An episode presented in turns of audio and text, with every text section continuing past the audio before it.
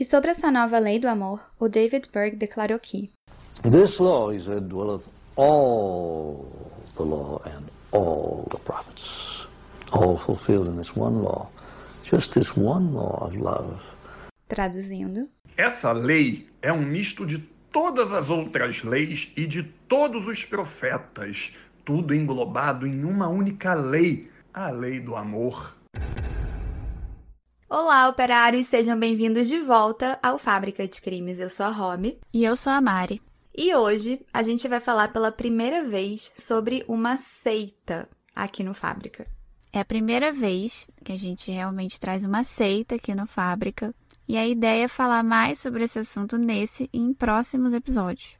É, e essa seita de hoje, o Children of God, que em português foi chamado de Meninos de Deus, é uma seita que eu já queria falar há muito tempo e agora finalmente eu senti que era um bom momento. E a gente fala demais nesse episódio a palavra amor, o que foi bem engraçado porque a gente quase nunca fala de amor aqui, né? É, de fato, essa é uma palavra que a gente não usa aqui muito no Fábrica por ser um podcast de true crime.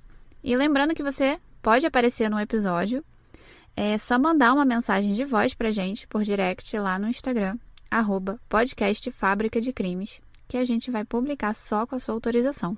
E o recado de hoje é da operária Dani, lá de Portugal.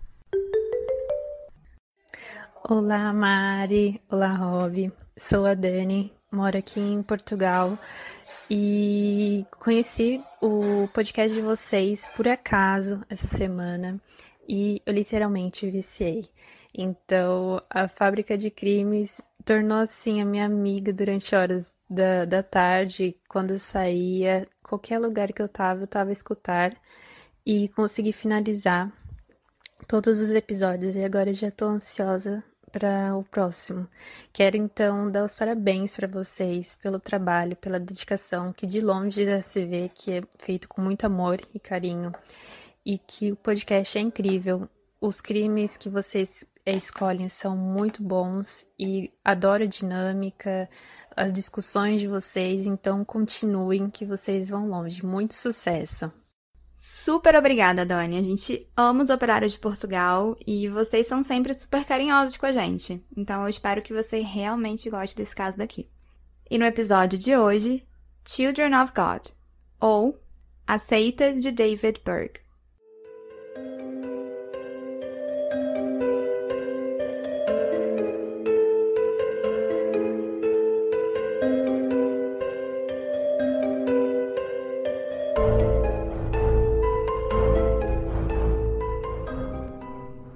Bom, eu tenho que começar dizendo que o caso de hoje tem alguns termos em inglês, mas não se preocupem porque a gente vai explicar todos eles para vocês. E esse episódio ele é sobre uma seita religiosa que ficou conhecida internacionalmente como Children of God, que traduzindo ao pé da letra seria Crianças de Deus. Mas aqui no Brasil ficou conhecido como Meninos de Deus. E a gente também quer alertar desde já que esse é um episódio sobre os crimes que aconteceram por trás dessa seita. Só que em nenhum momento a nossa intenção é ofender qualquer religião ou crença. Exatamente. E para falar dos crimes, eu preciso voltar para 1919, com o nascimento de um homem que viria a se tornar o líder do Children of God. O nome dele era David Berg. David Berg nasceu na cidade de Oakland, no estado da Califórnia, nos Estados Unidos, sendo o mais novo de três irmãos. Os pais do David eram extremamente religiosos. O pai dele era pastor da igreja cristã chamada Discípulos de Cristo. O David teve uma infância bem dentro da religião dos pais e, em 1935, ele se formou na Elliott School of Business, mas em todo caso, ele acabou virando pastor igual ao pai, e foi enviado para o Arizona para fazer parte da Comunidade Mundial da Aliança. E a Comunidade Mundial da Aliança, que a Rob falou, segundo a internet, é o movimento que ensina que a natureza carnal da humanidade pode ser purificada através da fé e pelo poder do Espírito Santo, que possibilita que seus pecados sejam perdoados através dessa fé em Jesus Cristo. Só que o David, aparentemente, ele foi expulso dessa comunidade.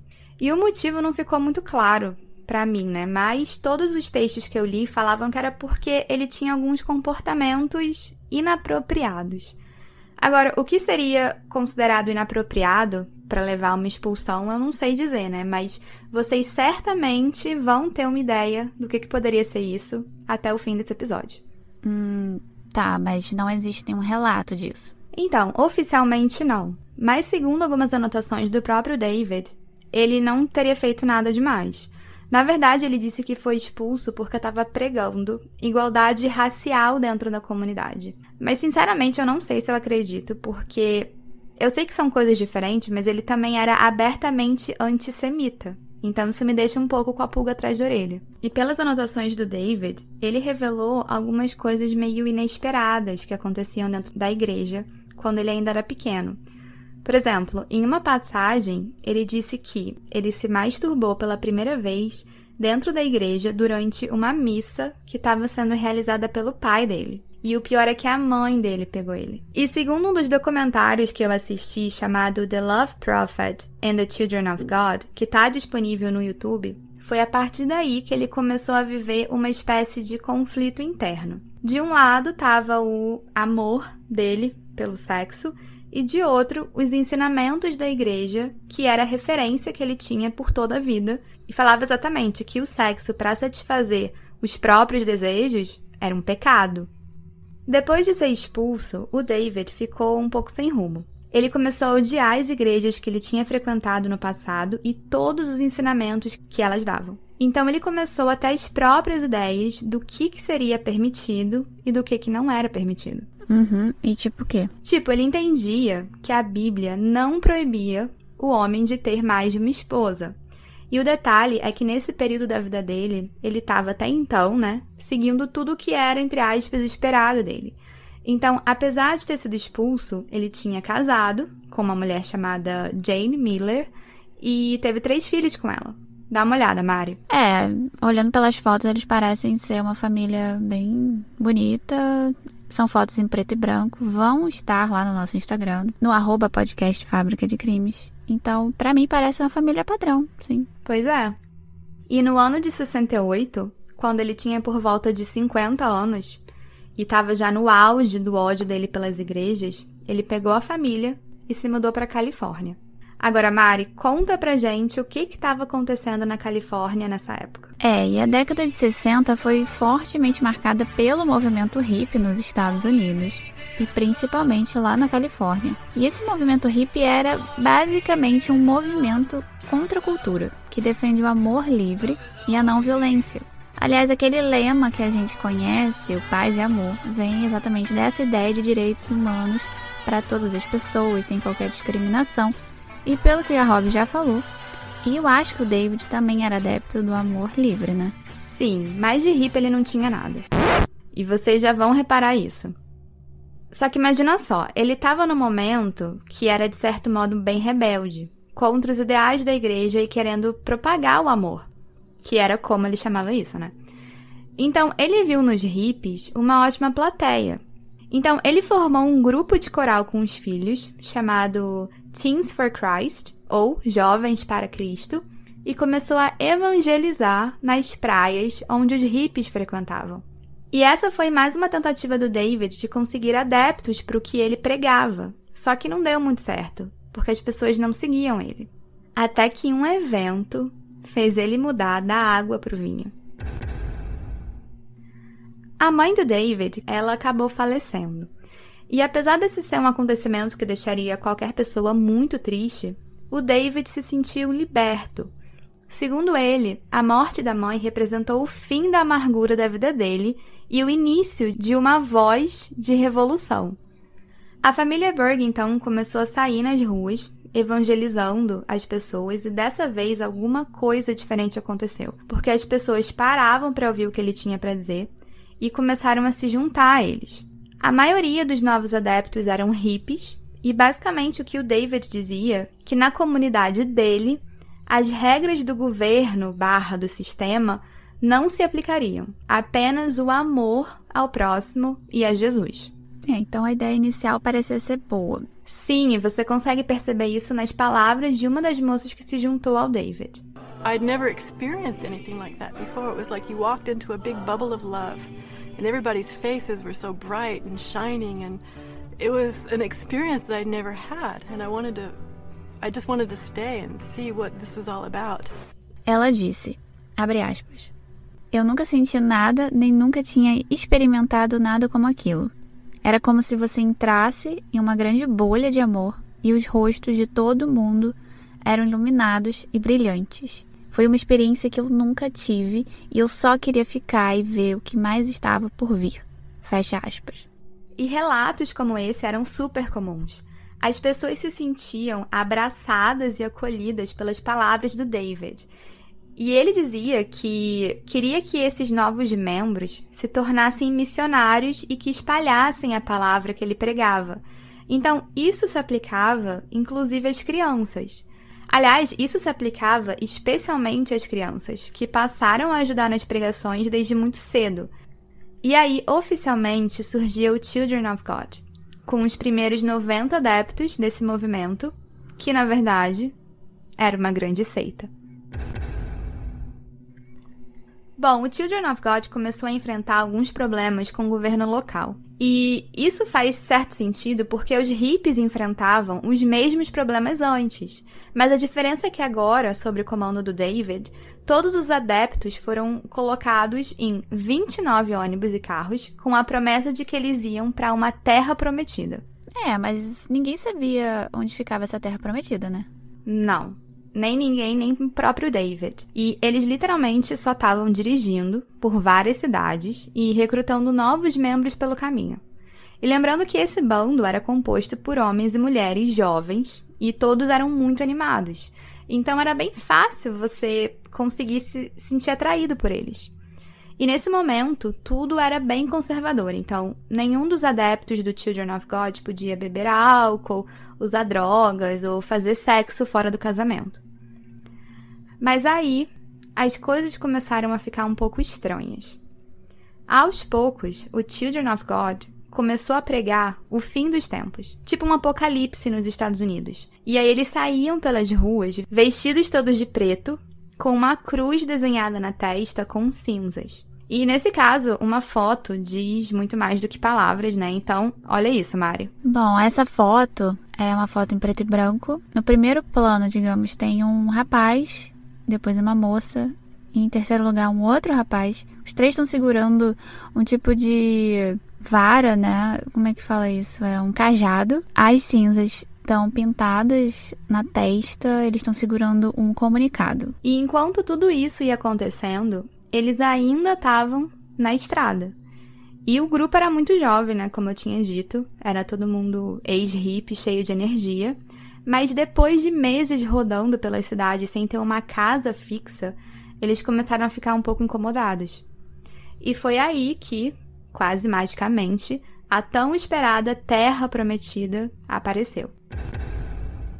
A Terra Prometida era, na verdade, 400 acres de terra abandonadas que o Children of God simplesmente se apossou e construiu ali a base da sua comunidade, que ficou conhecida como Texas Soul Clinic, ou Clínica de Almas do Texas, e lar dos jovens do Children of God. E as pessoas estavam tão felizes em finalmente ter chegado na Terra Prometida, e com todo o amor e acolhimento do David, que começaram a chamar ele de Moisés David. Mas o mais bizarro é que algumas pessoas passaram a chamar ele até de pai, porque ele era a referência paterna da maioria das pessoas ali. Logo depois deles terem se estabelecido na Terra Prometida, o próximo passo foi armazenar suprimentos. Só que, como a gente sabe, o final dos tempos que eles estavam pregando lá não chegou na data marcada. Então o David começou a remarcar o que ele chamava de fim dos tempos. Então, literalmente, ele marcava uma data e aí quando o apocalipse não acontecia, ele marcava uma nova data. E o mais estranho é que ninguém achou isso suspeito. Na verdade, muito pelo contrário, né? Porque as pessoas idolatravam ele. Afinal, ele tinha sido responsável por tirar muita gente das ruas e a maioria ali não tinha tido uma vida fácil. Fora que essa terra prometida chamada de Clínica das Almas, funcionava como uma grande escola.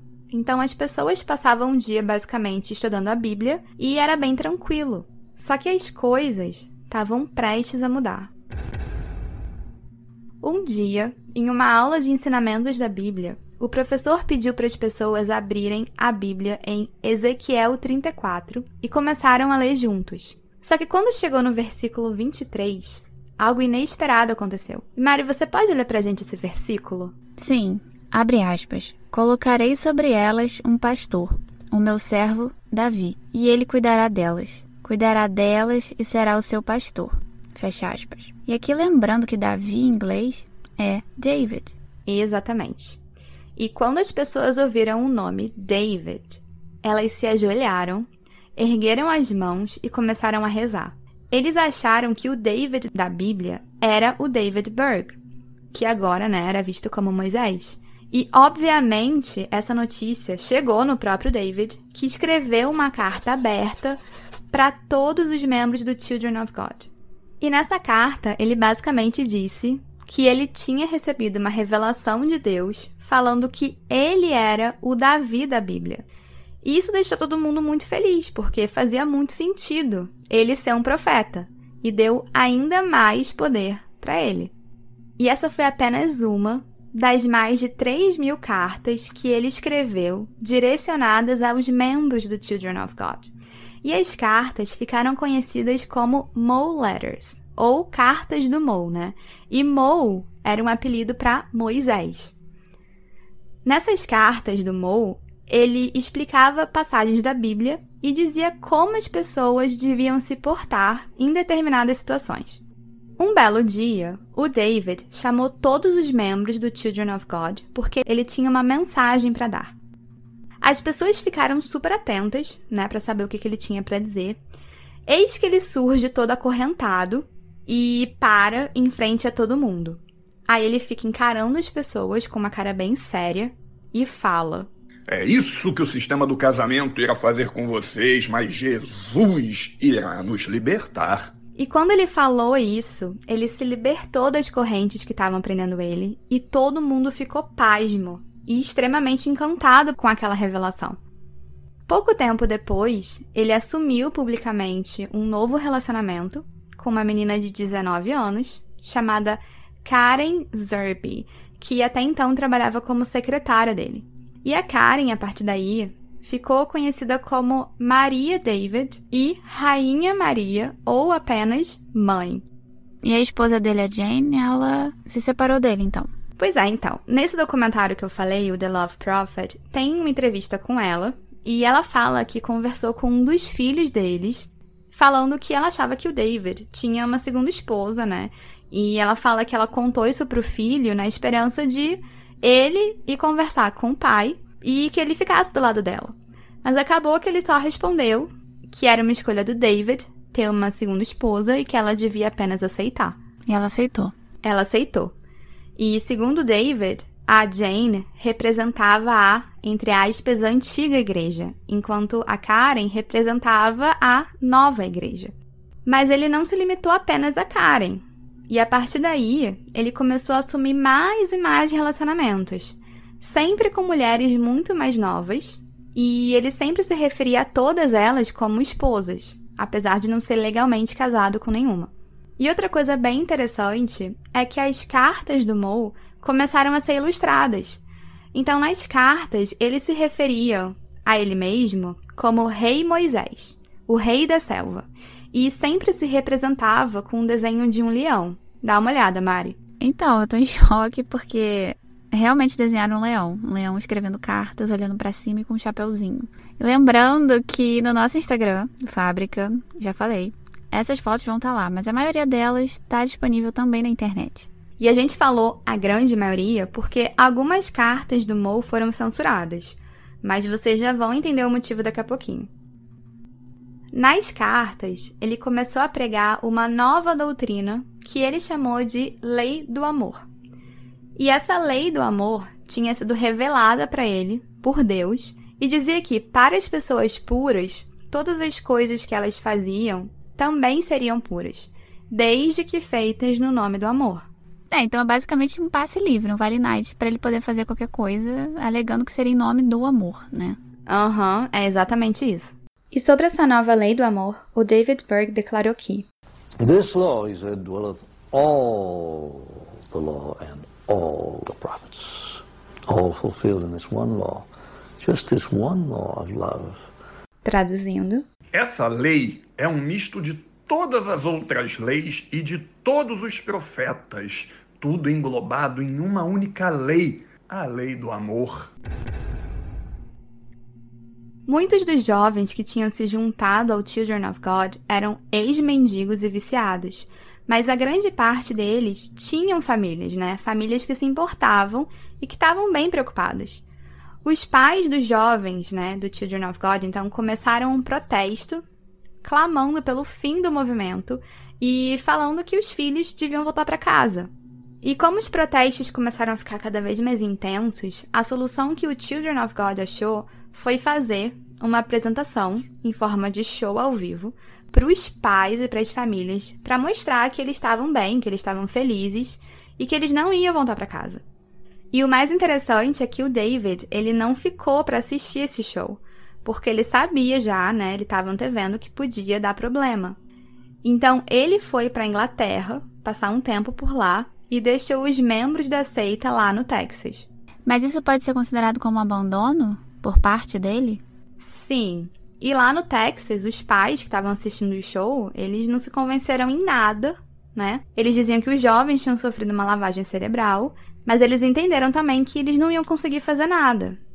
Então, o próximo passo foi tentar acabar com a seita, expulsando todo mundo da tal terra prometida. Os familiares então conseguiram uma ordem de evicção de toda a comunidade do Children of God, e então eles se viram de novo sem casa. E se o objetivo dos pais era fazer esses jovens voltarem para casa, acabou que teve o efeito oposto. Por causa dessa evicção, o grupo todo se dispersou e com isso começaram a pregar e converter novos fiéis em outros lugares do mundo. E aqui a gente está falando de uma verdadeira expansão do Children of God, que foi para a América do Sul, para a Europa e até para a Ásia, tendo chegado inclusive no Brasil. E foi numa dessas peregrinações que um dia uma das filhas do David, a Faith, ela estava com um grupo do Children of God no Líbano, tentando converter uns muçulmanos, e aí ela começou a conversar com o cara. Só que no final do dia, eles acabaram tendo relações sexuais. E apesar deles praticarem a poligamia no Children of God, até então a mulher só podia ter relações sexuais com o parceiro dela, né? E depois de casada. Então, ia bastante de encontro ao que a fé dele estava pregando. Então a Faith, ela se sentiu super culpada por ter feito aquilo e ela correu para contar para o pai, o David, o que, que tinha acontecido. E a reação dele foi tão bizarra que representou um divisor de águas para as meninas do Children of God. Depois que o David ouviu o que tinha acontecido, ele ficou extremamente feliz. Isso porque ele disse que tudo o que ela tinha contado fazia muito sentido, porque ele tinha acabado de receber uma profecia nesse sentido. Uma profecia que ele chamou de Flirty Fish, ou peixe sedutor. Ele disse que Jesus falou com ele, instruindo que às vezes é preciso usar o corpo físico, ou seja, cometer um pecado para conseguir aproximar outras pessoas de Deus. Então, em poucas palavras, para ficar mais claro, né?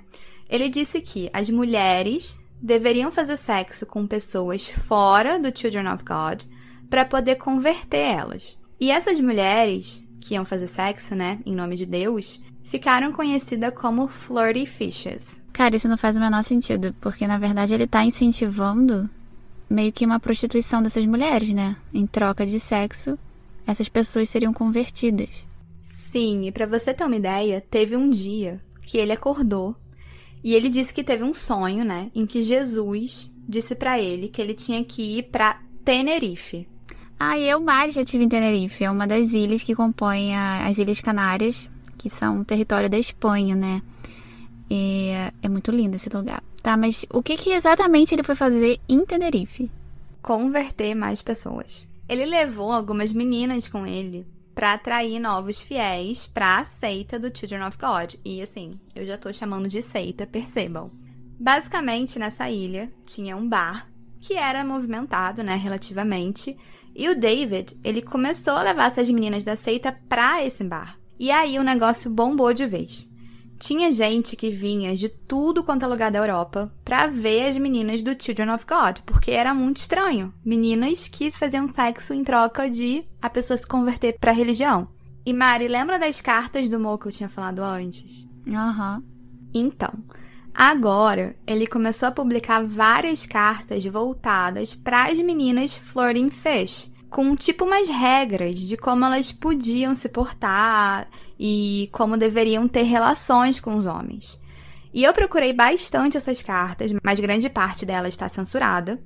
Só que eu consegui achar algumas. E é tão absurdo que eu prefiro te mostrar para você entender. Cara, que loucura. Na última imagem, por exemplo, tem escrito assim: abre aspas, se eles se apaixonam por você antes de encontrarem o Senhor, é apenas a isca de Deus para pegar eles. Fascine os peixes com sedução, serão irresistíveis. Façam eles quererem mais do seu amor e piedade. Não queremos perder nenhum. Fecha aspas, meu Deus. É, a gente deixou algumas das cartas do Mon lá no Instagram do Fábrica e vocês vão reparar que todas elas têm desenhos assim bonitinhos, fofinhos, porque o David, ele não era bobo, né? Então ele sabia quem que era o público dele. Ele estava direcionando as mensagens para pessoas jovens, né? Eram ex-hippies. E ele conseguia fazer isso de uma forma brilhante, né? Por mais doente que fosse. Aliás, só por curiosidade, eu fui ver qual é a definição que a Wikipédia dá para a doutrina do flirty fishing e lê pra gente, Mari. Ok, flirty fishing é definido como, abre aspas, uma forma de prostituição religiosa evangélica praticada entre 1974 e 87 por mulheres pertencentes ao novo movimento religioso Meninos de Deus, agora conhecido como Família Internacional. E essas mulheres do grupo eram encorajadas a demonstrar amor de Deus através do sexo com pessoas com potencial de serem convertidas. E de acordo com a família internacional, como resultado do flirty fishing, mais de 100 mil receberam a dádiva divina da salvação através de Jesus, e alguns escolheram viver a vida de discípulos e missionários. Fecha aspas. A partir desse momento, a seita começou a se autodenominar a Família do Amor. E nesse documentário que eu assisti, várias membras e ex-membras da seita dão depoimento, Algumas falam que na época não parecia ter nada de errado, esse flirty fishing, mas algumas falavam que pensavam sim que aquilo era errado, mas que elas confiavam no David, porque ele era muito sábio, ele conhecia muito a Bíblia, enfim. É, era sábio e muito manipulador. E como é possível imaginar, pouco tempo depois, teve um baby boom, porque as jovens da seita começaram a ter filhos, né? E a estimativa é que cerca de mais de 300 crianças nasceram por causa do flurry fishing. E, e o mais bizarro é que eles chamaram essas crianças que nasceram de bebês de Jesus. E tem uma entrevista muito boa no YouTube com uma ex-membra chamada Christina Babin para o talk show da NBC Megyn Kelly Today. E ela conseguiu fugir com 21 anos. Mas durante o tempo que ficou lá, no Children of God, ela foi criada para ser um objeto sexual. Father David had sent out a letter to everybody and uh, said that children should be shown how to have sex. And an adult couple came and got me in the night and showed me how to have sex. And I knew by that time, I already knew that women were supposed to be prostitutes. E nessa entrevista ela disse, abre aspas, o pai David mandou uma carta para todo mundo dizendo que deveria ser mostrado às crianças como fazer sexo. Aí, um casal de adultos me pegou no meio da noite, me mostrou como fazer sexo, e naquele momento eu percebi que as mulheres eram criadas para serem prostitutas. Fecha aspas. Nesse programa, ela também fala que isso aconteceu quando ela tinha 11 anos de idade. E ela foi traficada para vários países e que deve ter passado por mais ou menos uns 40 países, né? E o David incentivava o incesto. Ela também contou que quando os adolescentes começaram a falar que não queriam se prostituir ou quando algum membro falava que queria sair da seita, eles eram enviados para campos de trabalho. Então, ela, por exemplo, falou que não queria mais fazer sexo com adulto, né? Ela escreveu uma carta falando isso. E aí ela foi enviada para as Filipinas. Só que lá nesse campo de trabalho nas Filipinas, os jovens ficavam isolados. Eles apanhavam e várias vezes ficavam sem receber comida por dias. E ela só conseguiu sair dali porque a comunidade internacional estava começando a olhar para o Children of God e se ligar né, no que estava acontecendo. E aí começou a reclamar. E acredite ou não, mas ela foi enviada de volta para os Estados Unidos para uma espécie de grupo de marketing positivo da seita. Então, basicamente, o trabalho dela era seguir um roteiro e dar entrevistas para a imprensa falando que todo mundo estava muito bem e tudo lá estava ótimo. E o fenômeno do flirty fishing foi tão forte que o David teve a ideia de transformar as cartas do Mo em vídeos, quase que como um tutorial de como que a sedução das meninas flirty fishing tinha que acontecer. E foi quase meio milhão de homens que foram convertidos por causa do flirty fishing. Então, esse pode ser considerado o ponto de maior ascensão da seita do David, né? O Children of God. O Robin, você disse que os pais estavam extremamente indignados com os filhos porque eles estavam se juntando a essa seita. Só que eles não tentaram fazer mais nada para intervir depois disso? Ah, ótima pergunta. Enquanto a seita estava lá praticando flurry fishing, os familiares dos jovens criaram o primeiro movimento internacional anticulto. E na primeira reunião do movimento, os familiares levaram alguma das cartas do Mo, né, que tinham sido publicadas, e compartilharam uma indignação coletiva. Enquanto isso, David estava lá na ilha de Tenerife, e ele estava vivendo lá a vida de boa, sem sofrer nenhuma consequência pela doutrina dele, até que um dia ele ficou sabendo que a polícia estava atrás dele. Só que veja bem, não era qualquer polícia, era a Interpol, que estava literalmente atrás dele por ser o líder de uma rede internacional de prostituição. E na hora que ele soube disso, ele fugiu da ilha e foi para outro país. E nessa fase, ele passou então a ficar basicamente mudando de um país para o outro o tempo todo, porque ele sabia então que ele estava sendo procurado pela Interpol. E a partir daí, ele não permitiu mais que tirassem fotos dele. Então, as fotos dessa época em que ele aparece são raríssimas. Mas se ele não aparecia fisicamente, as cartas do Mo estavam sendo mais publicadas do que nunca, cada vez com um conteúdo mais absurdo. Agora, além de estimular a prostituição de meninas, ele falava outras coisas, como que os pais deviam se masturbar em frente dos filhos para ensinar desde cedo a lei do amor.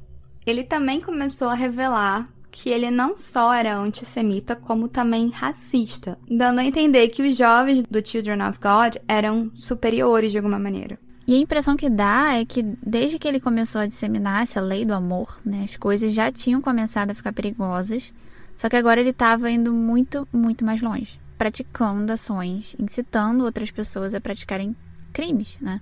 É exatamente isso. E mesmo foragido, ele tinha total controle sobre os jovens. Para você ter uma ideia, ele incentivava que as mulheres gravassem vídeos fazendo danças sensuais, semi-nuas ou completamente nuas, para ele assistir e, entre aspas, matar a saudade de estar ali com os membros do Children of God. Uma outra coisa bem preocupante é que com essa nova geração de filhos dos membros, que já eram bem jovens por si só, aconteceu uma espécie de espelhamento entre mães e filhas. As meninas, desde muito jovens, viam as mães seduzindo outros caras, né? E isso era tido como uma coisa normal. Tão normal ao ponto que elas imitavam as mães se arrumando, né? E queriam ficar também bonitas e sensuais desde muito cedo. E além disso, como tinham todas essas crianças novas que tinham sido fruto dos florifishings, é, essas crianças de Deus eram criadas de forma meio que coletiva, como se todo mundo ali fizesse papel de pai e de mãe. Só que o problema é que a gente sabe que ninguém estava de fato fazendo esse papel direito, porque as meninas estavam sendo hipersexualizadas. E chegou ao ponto que meninas de 12 anos também gravavam vídeos sensuais para mandar para o David, que tinha idade para ser avô delas. E esses vídeos até hoje rodam pela internet, mas a gente não vai colocar no Instagram porque é um claro incentivo à pedofilia. Eu não sabia que esses vídeos estavam na internet. Se vocês encontrarem, denunciem, porque é realmente o que a Rob falou, incentiva a pedofilia. E lembrando sempre que o nosso objetivo com as fotos e vídeos do Instagram é ajudar vocês a entenderem o contexto dos casos que a gente conta, mas não contribuir para disseminar ainda mais um crime tão repugnante, né, como esse. Sim, e dentre todas as crianças que viveram essa realidade, né, tem uma que sofreu bastante. O nome dela era Minnie e ela era uma menina de 12 anos. Só que a Minnie foi levada para morar com o David. É, seja lá onde ele tivesse, porque ele ainda estava foragido, né? E ela foi tida como uma criança problemática. Hum, por quê? Bom, aparentemente a Minnie tinha algumas crises de pânico que aconteciam muito frequentemente e ninguém sabia como lidar muito bem com ela. Foram feitos inclusive uns exorcismos para tentar tirar demônios, né, que pareciam viver dentro dela. Só que anos depois, quando ela já estava um pouco maior, né?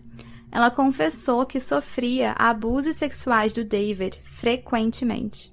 É, no caso, o demônio que tem que tirar ele, né? Uhum.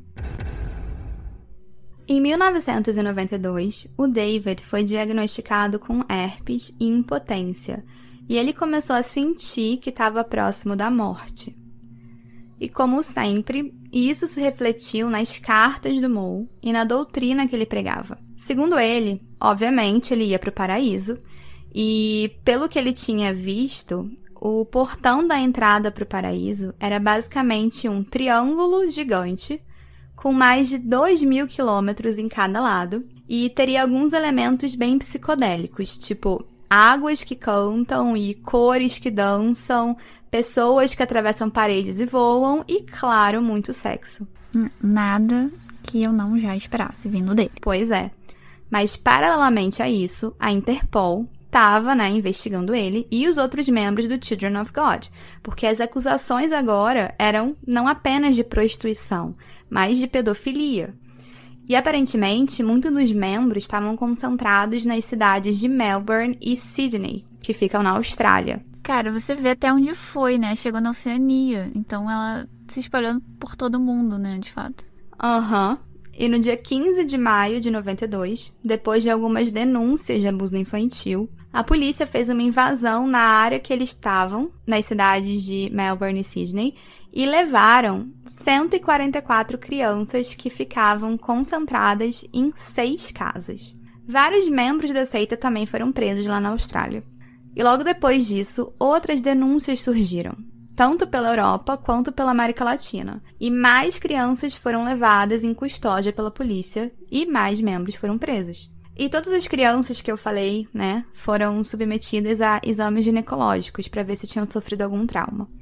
Mas o David mesmo não foi capturado. Até porque ele não era bobo, né? Ele estava foragido. E ele ficou foragido durante todo o período que os membros foram presos e processados. No total, encontraram membros na Austrália, na França, Espanha, Venezuela, Peru e Argentina.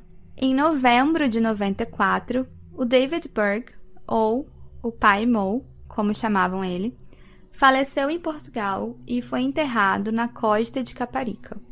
Depois da morte dele, o David foi declarado como viciado em sexo e pornografia e pedófilo. E o mais triste é que muitos ex-membros ficaram tão deprimidos que cometeram suicídio.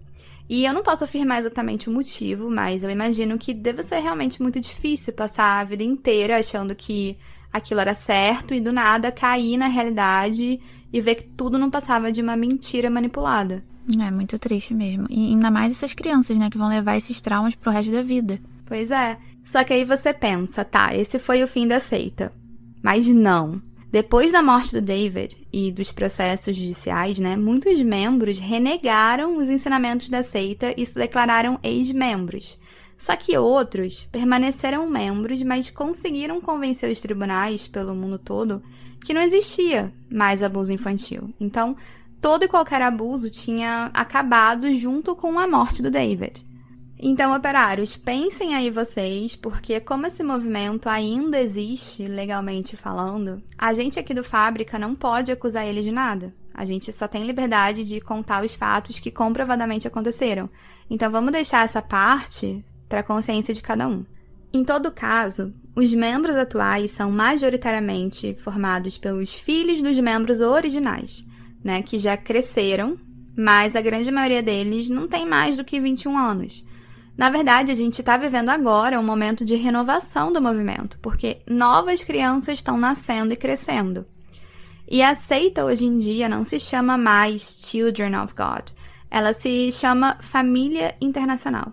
E a família internacional hoje ainda pratica a lei do amor, com amor livre entre os membros, mas não existe mais a prática das meninas do flirty fishing. E pelo que eu pesquisei, a família internacional tem hoje em torno de 9 mil membros, então ela reduziu bastante. E eu não posso deixar de falar que existem algumas celebridades que fizeram parte do Children of God, e duas delas são o Joaquin Phoenix, que é o ator que fez o Coringa, acho que todo mundo conhece, e a Rose McGowan, que fez a série Charmed. Cara, eu fiquei chocada na leitura desse roteiro. Eu não sabia disso. E o mais triste é que essa atriz, a Rose McGowan, ela foi uma das que denunciou o Harvey Weinstein por abuso sexual em Hollywood. Ou seja, isso mostra que esses abusos sexuais acontecem em todos os lugares, não importa o status da pessoa, né, ou a religião dela.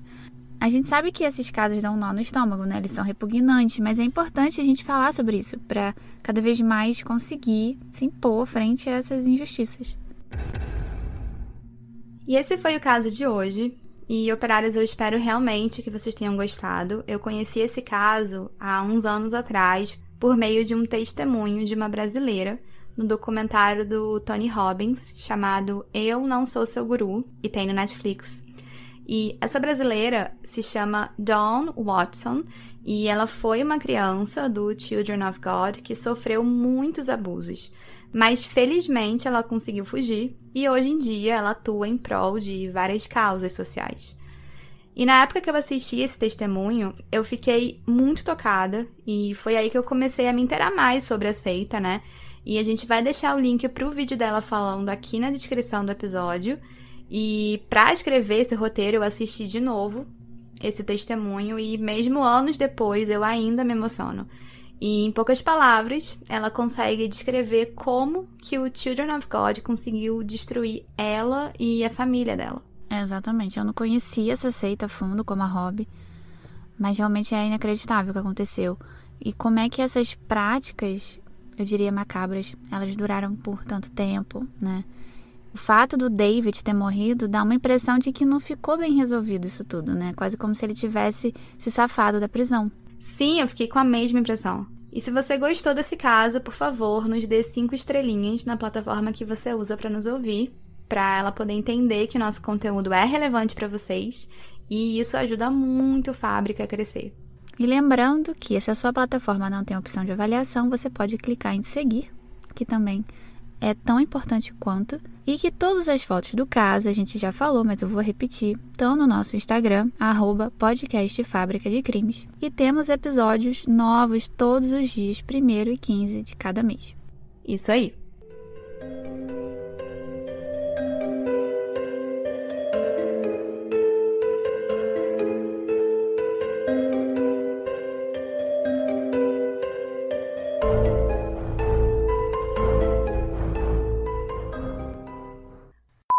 Aceita que dói menos. Nossa senhora. Que, amiga, vê se ficou, ficou tosco essa parte. Nível de tosquice tá quanto? De 1 a 10? Uh, 10? aí vai ter uma sonoplastia hip, de música hip, aí você vai falar isso. Ai, que lindo. Cara, que conveniente, né? Ele faz a interpretação dele da Bíblia, ele faz a religião dele, ele faz o apocalipse dele. Não, total. Ele é igual você, ele adora carta aberta. É, é, ele adora. Você vai ver como, como que esse homem gosta de uma carta. E essa foi apenas uma das mais de 3 mil cartas. Meu pai, ele escreveu 3 mil? Menina, ele escreveu mais de 3 mil cartas. Eu tô chocada, eu não sabia. Haja carta. Dá uma olhada, Mari. Mano, é um leão. Tá gripado? Tá muito.